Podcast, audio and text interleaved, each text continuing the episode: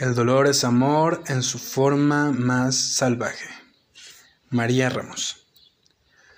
Bienvenidos una vez más a un capítulo de Almas al Aire. Mi nombre es Julio César. Y en el capítulo de hoy vamos a hablar sobre la tanatología. Quiero explicarles por qué es tan bonita y por qué también deberían conocerla. No quiero hablarles del dolor. Yo conocí la tanatología a través de este camino que es la vida, que te va a llevar eventualmente al camino de la muerte. La tanatología es el estudio de la muerte y los procesos de morir.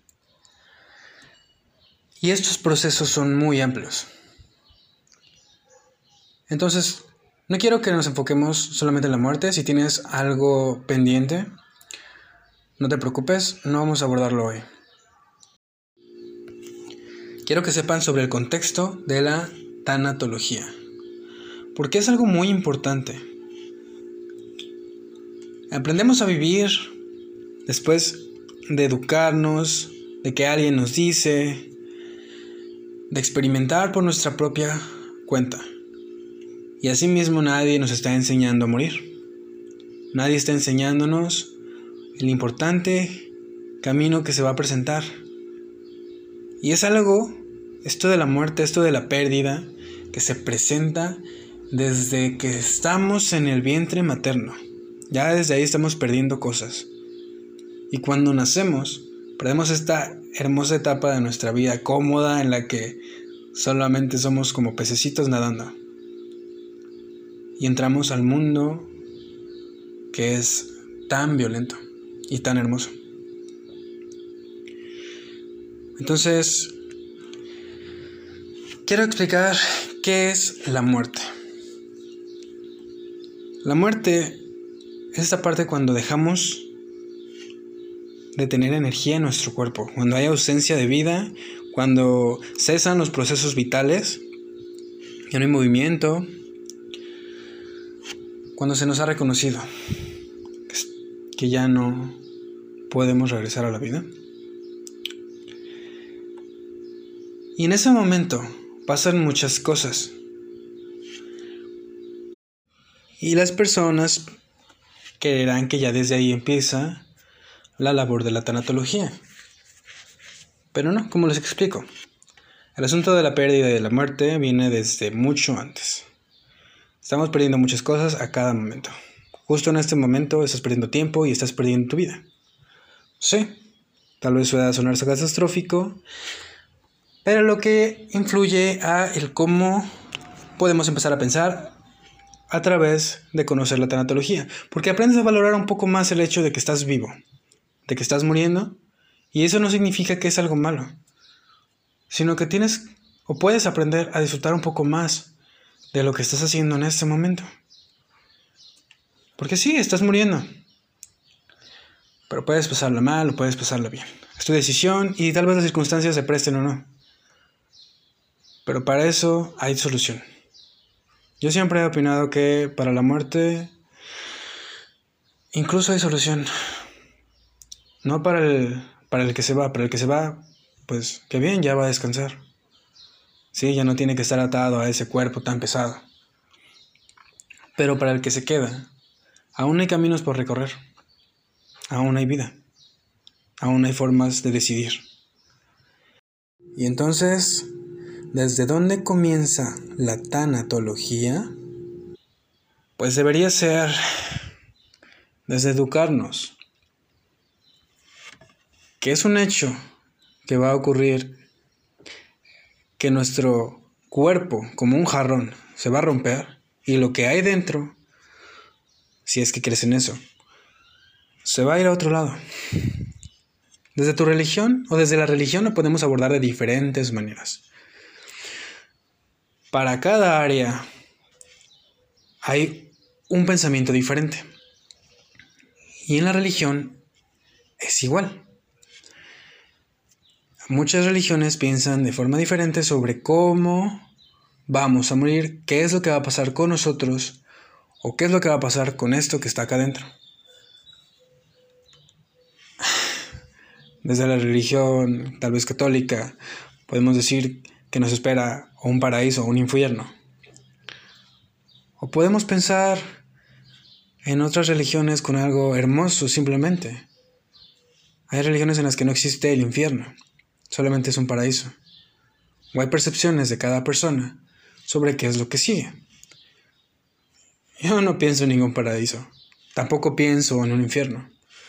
Pienso que hay camino, ya no tal vez desde lo que somos, pero somos energía, vamos a seguir fluyendo. Debe haber algo más allá.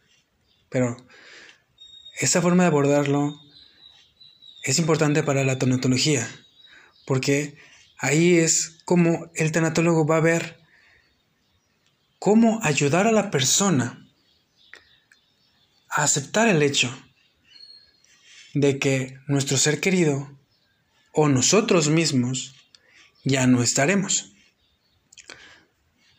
Y es importante la tanatología desde antes porque tenemos que educarnos a que la muerte solo es un hecho, que no se tiene que ver de forma tan negativa. Va a ser muy triste desprendernos en parte de nuestros lazos, desprender del yo que tenemos adentro de nuestra cabeza que nos aferra a ciertas cosas. Es un trabajo de la mente. Deberíamos cambiar nuestra percepción que tenemos ante la muerte. Pero cada cultura tiene su propia percepción. Y algunas son percepciones incorrectas o que nos llevan a algo muy doloroso. Al menos en la cultura mexicana podemos verlo desde formas muy malas, muy negativas o haciendo hechos muy bonitos. Todos recordamos la película de Coco. ¿Qué más bonito sería que después de la muerte todavía podamos visitar a nuestros, a nuestros parientes, a poder comer una última vez cada año y celebrar? Vemos esta parte de la muerte, aunque triste, también de una forma positiva. Pero como explico, cada cultura, cada religión, cada persona tiene su forma de aceptar la muerte. Muchas personas no quieren ni siquiera tocar ese tema. Piensan que es un tabú. Debería ser algo que debería estar en materia de la escuela desde que somos niños. Deberíamos adaptarlo. Pero el debería está muy alejado al cómo son las cosas realmente. Entonces, el duelo, que como lo define Bukai, es este proceso natural, doloroso, de elaboración de la pérdida, esa adaptación y armonización de lo interno y de lo externo frente a una nueva realidad. Básicamente es una reestructuración aquí adentro en nuestra mente. Es muy interesante. Y este duelo va a depender de muchos factores. Uno ya lo dije, la religión, porque la religión es algo muy importante nuestra familia, el cómo haya vivido desde generaciones, desde muchas generaciones antes. El tipo de duelo, ¿sí? Porque puede ser un duelo tipo crónico. El duelo crónico, pues lo llevas cargando probablemente porque no hubo un buen proceso al principio. También está el duelo anticipado.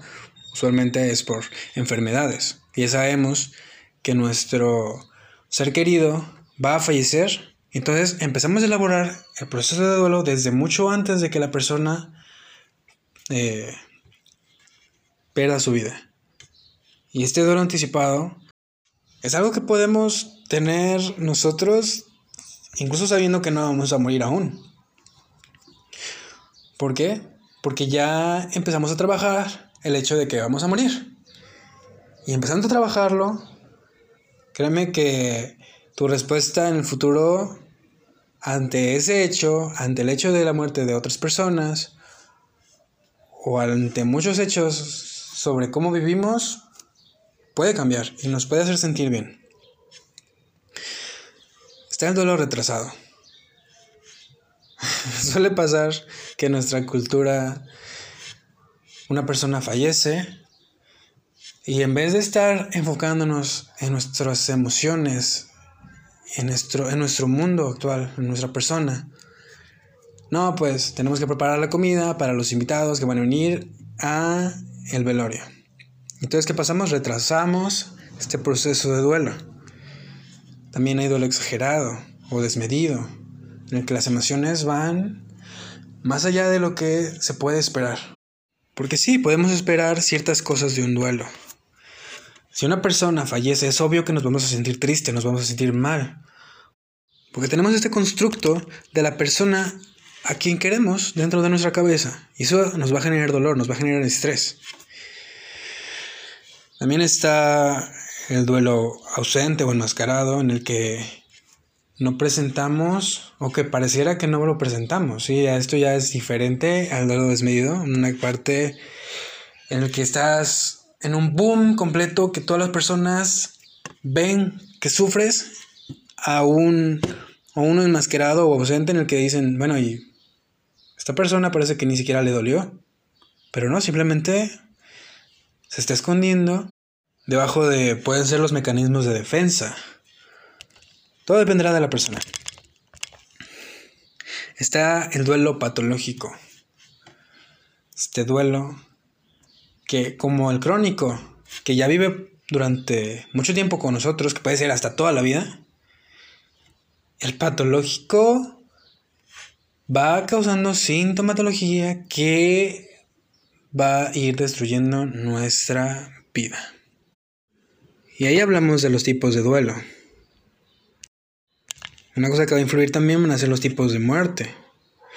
No es lo mismo una muerte natural, cuando nuestro sistema falló por ser viejitos, a una muerte súbita, a una muerte violenta, que de repente se dio por un accidente, una muerte inesperada, una muerte rápida, una, una muerte ambigua. ¿Sí? Estas características van nutriendo al proceso de duelo, con algo negativo o algo positivo.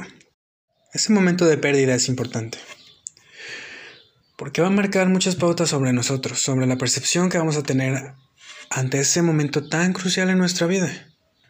Si eres una persona que ya lleva más de un proceso de duelo, no va a ser igual el primero, el segundo o el último. Todo depende de la carga emocional, de las vivencias, de cómo lo tomemos, de nuestra propia actitud. Son muchas cosas las que van a influir sobre un proceso de duelo. El proceso de duelo lo vamos a encontrar de diferentes autores. La más conocida sobre la literatura de la muerte, de la tanatología, sería Elizabeth Kubler-Ross, esta psiquiatra que se dio la tarea de investigar tal importante hecho en diferentes personas, de diferentes medios. Tiene teorías bastante interesantes y su proceso de duelo es característico de cinco puntos, que sería la negación, la ira, la negociación, la depresión y la aceptación. En lo personal no es mi proceso más favorito porque hablamos de que tiene una cronología y que todas las cosas tienen que pasar, pero podrían ser síntomas y todo dependerá de cada persona. Puede que estén ahí todos, que se cumplan, pero pueden ir en desorden. O puede que uno de esos ni siquiera se cumpla. Sí, hay de otros autores como Bukai, eh, en la persona me gusta uno mucho más sencillo, que es de Kijim, Romero y Oled, que enfoca tres fases, el shock y negación, la angustia aguda y el aislamiento, y la reorganización. Y en el medio están todos esos síntomas que probablemente aparezcan, y ya sea como terapeuta, ayudarle o como acompañante, como, como este individuo que efectúa el acompañamiento que puede ser desde un psicólogo, un psiquiatra, un médico, puede ser un abogado que tenga conocimientos sobre la tanatología. Una persona que te ayude a transcurrir este proceso tan doloroso, esta etapa. Puedes ser tú, padre de familia. En el momento que ocurra una pérdida, tener los conocimientos, las bases para poder guiar a tu familia a un exitoso proceso de duelo. ¿Y cuál sería el exitoso proceso de duelo? O el correcto. En el que llegamos a la aceptación. En el que podemos ser ya nosotros de nuevo. Porque va a ser una etapa de mucho dolor. En el que va a haber muchos cambios. Estamos hablando de la reorganización dentro de nuestras cabezas. Ya no vamos a volver a ser nosotros. Vamos a ser alguien diferente. Puede que hayan muchos cambios o puede que no. Pero va a haber un cambio. Un cambio doloroso. No tenemos que temerle. Es un hecho que va a pasar. Pero podemos hacerlo de forma mejor. ¿Y cuándo es que vamos a llegar a la aceptación? Cuando vemos que hay una aceptación? Cuando volvemos a ser nosotros y retomamos nuestra vida. Ya no hay dolor sí nos puede causar tristeza. Claro que siempre vamos a recordar a la persona que fue importante para nosotros, que nos enseñó muchas cosas, y más si nos enseñó algo tan importante como el camino de la muerte, que ignoramos. Está ahí. Es importante por eso que nos acerquemos a la tanatología desde donde te encuentres, pero eres una persona que muy probablemente va a pasar cerca de la muerte. Esto claro, de forma consciente, porque todos ignoramos el hecho de que vamos a morir. Y no en todo momento vamos a estar pensando, ah, me voy a morir, vamos a disfrutar la vida. Claro que no, somos personas que nos manejamos desde el inconsciente. Entonces, no cada rato vamos a estar pensando sobre eso. Pero si podemos hacer que ese hecho sea algo importante para nosotros, Créanme que vamos a ver la vida de forma diferente. Mejor que en la que nos encontramos ahorita. Nos podemos acercar a nuestro espíritu. No hablo de la religión. Puede ser la religión. Pero nos vamos a enfocar en cosas que son importantes, que nos hacen felices. Si somos seres que vamos a estar perdiendo constantemente, hay cosas que no importan tanto. Simplemente tenemos que dejar a un lado. Pero hay momentos en los que la pérdida es muy importante y nos conduce a estar de luto este proceso cultural en el que el dolor tiene que vivirse. Tienes que trabajarlo. Acaba el luto, empieza el duelo. Y entonces, ¿cómo lo vas a vivir?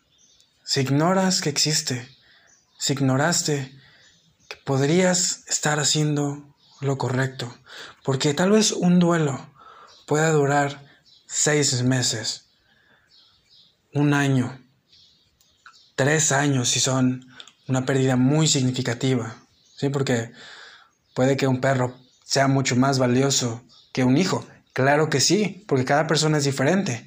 Hay personas que no les importan otras personas. Me dolería que mi hermana muriera. Sí, porque la carga emocional que hay ahí es la persona que me acompañó en momentos tan importantes y estuvo conmigo mucho tiempo. Sí, tal vez las demás personas sean muy importantes para mí, pero cada quien va a tener esa persona que no queremos que se vaya y se va a ir. Y tú te vas a ir. ¿Sí? Y es importante empezar a pensar ese hecho, no negarlo, aceptarlo, valorar todo lo que podemos hacer sabiendo que no somos eternos en este jarrón que es nuestro cuerpo, que se va a romper, en este guante que solamente guarda algo mucho más hermoso que está adentro. Entonces, por eso es importante la tanatología, por eso es importante estudiarla, por eso es relevante que nos acerquemos a ella. No esperemos a que el mundo nos ponga este proceso tan doloroso para empezar a trabajar. No. Si puedes hacerlo desde ya, educarte desde ya, educar a tu familia, educar a tus amigos, hazlo. Edúcate a ti mismo primero. Acércate a la muerte. Acércate al duelo.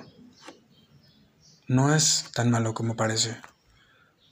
después de un tiempo, vas a ver que este hecho es algo hermoso. Que es doloroso, sí. Pero nada es para siempre. ¿Ok?